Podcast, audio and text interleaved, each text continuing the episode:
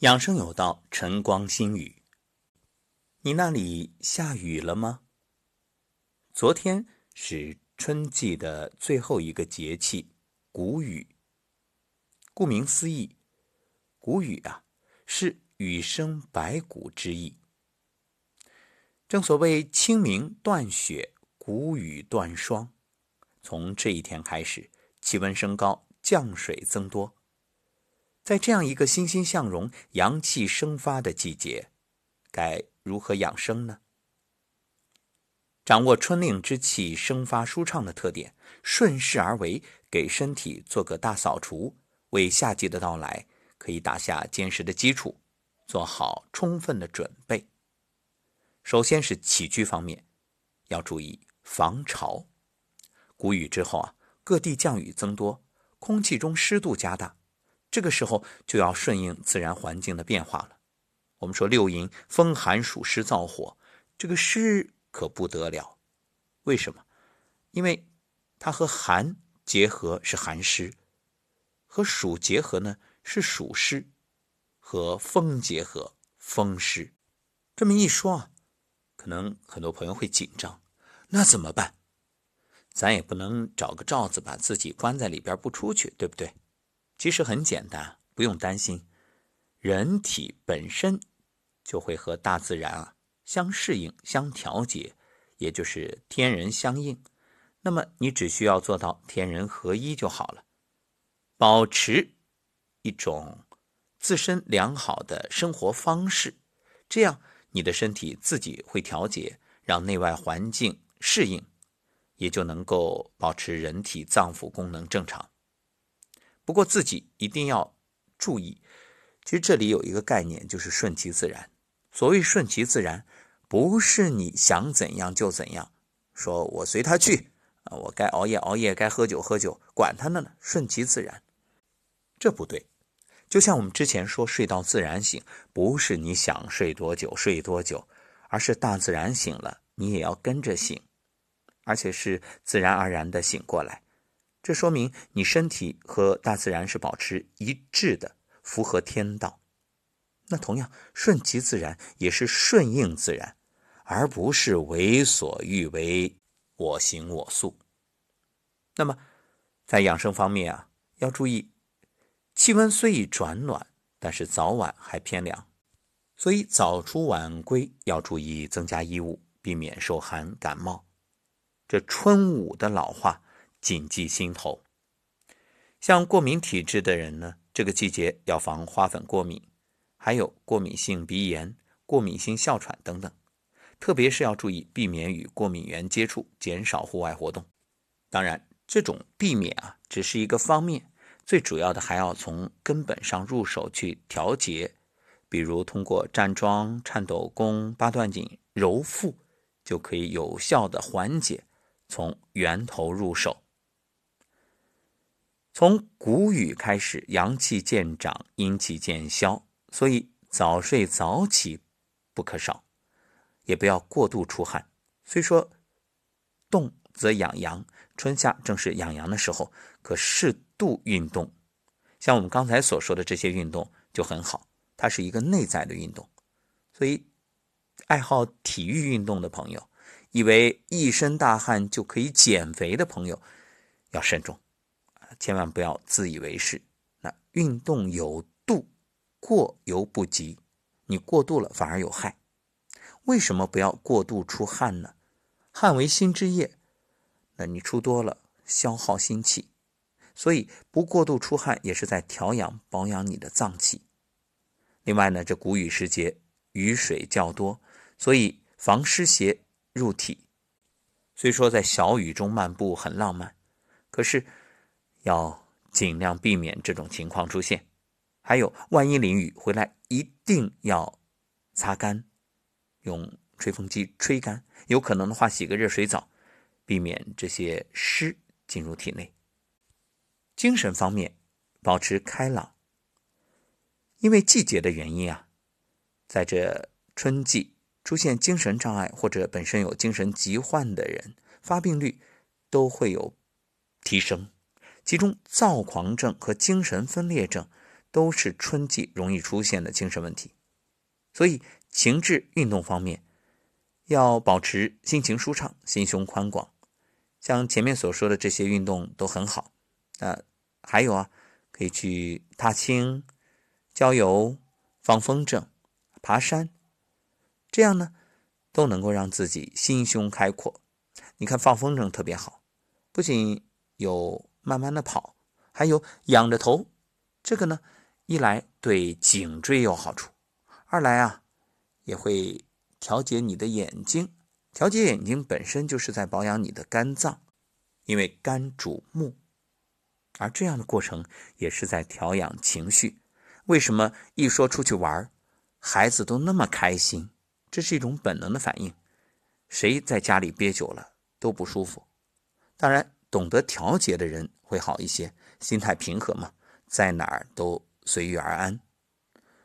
一场疫情也让许多成年人感受到了一种困扰。那现在呢，逐渐的复工复产，生活慢慢恢复正常。有可能的话，大家也可以带着孩子，带着老人出去转转、玩玩、散散心。不过凡事有度，这玩也要适中这个量，千万别把玩搞得疲于奔命，变成了一种赶路。所以玩。重质不重量，不是说我今天要去多少多少地方。所谓的打卡，在玩这方面不重要。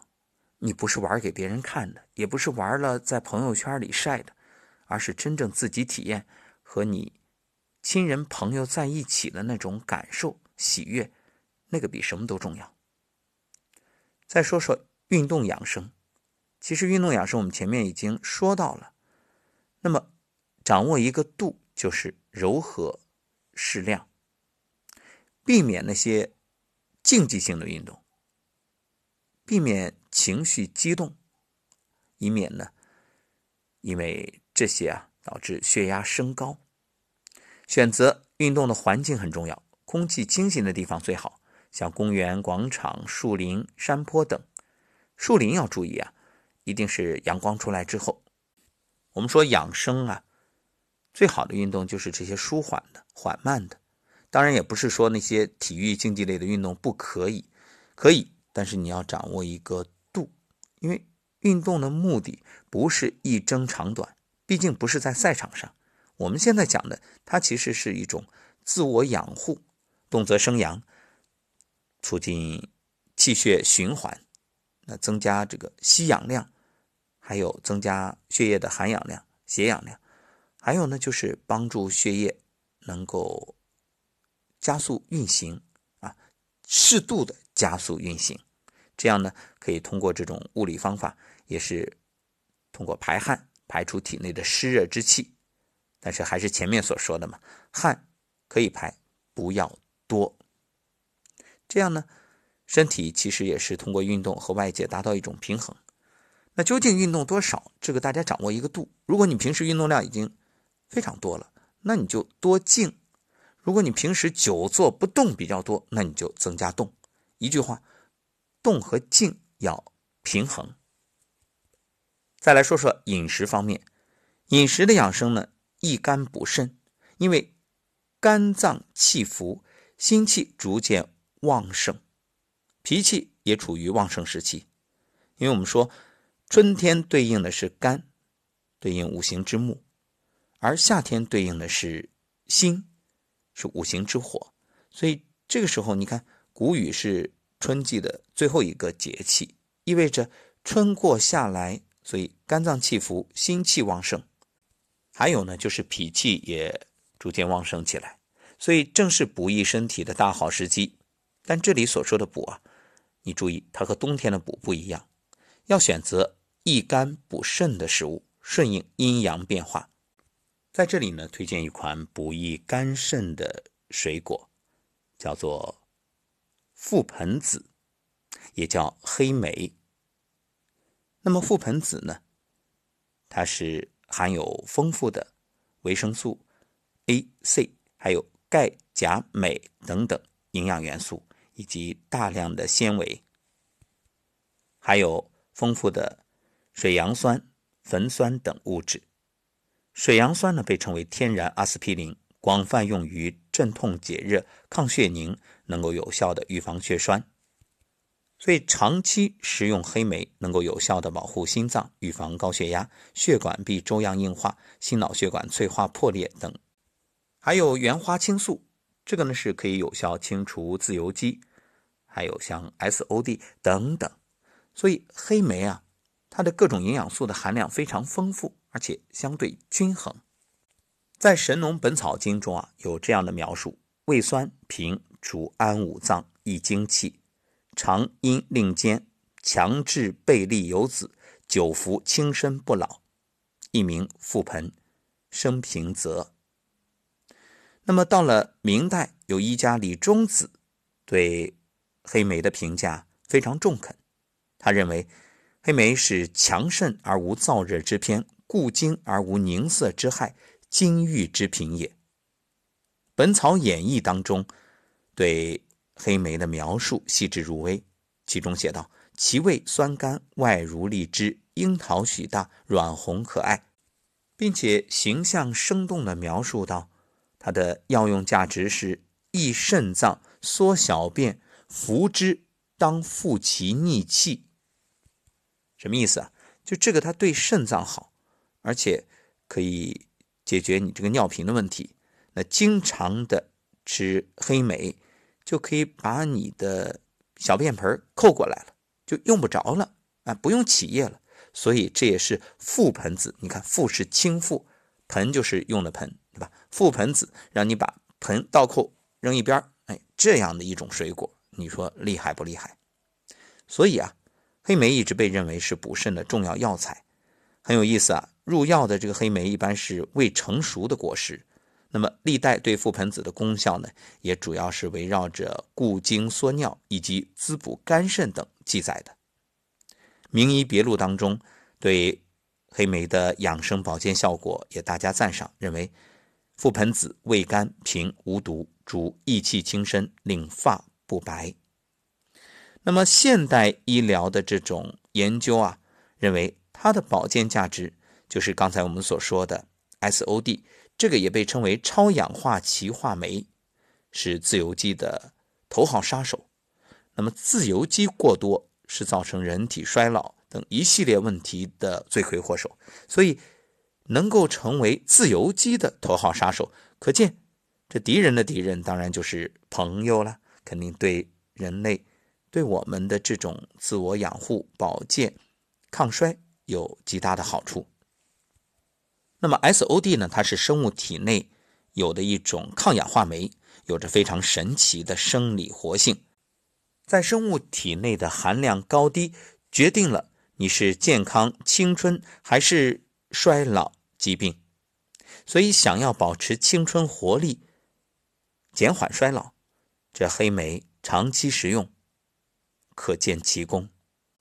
好，如果大家有兴趣的话，我们找时间。还可以专门做节目来详细的阐述一下黑莓对于养生的价值。其实以前也有过，大家搜一搜就能看到。感谢各位收听本期养生有道，愿谷雨之后，各位都能够顺应，调节好自己身心的状态。其实养生很简单，四个字就可以概括：天人合一。你让自己和老天、和大自然保持一致的状态，保持一样的节奏就好了。不要逆天而行，而应顺天而为。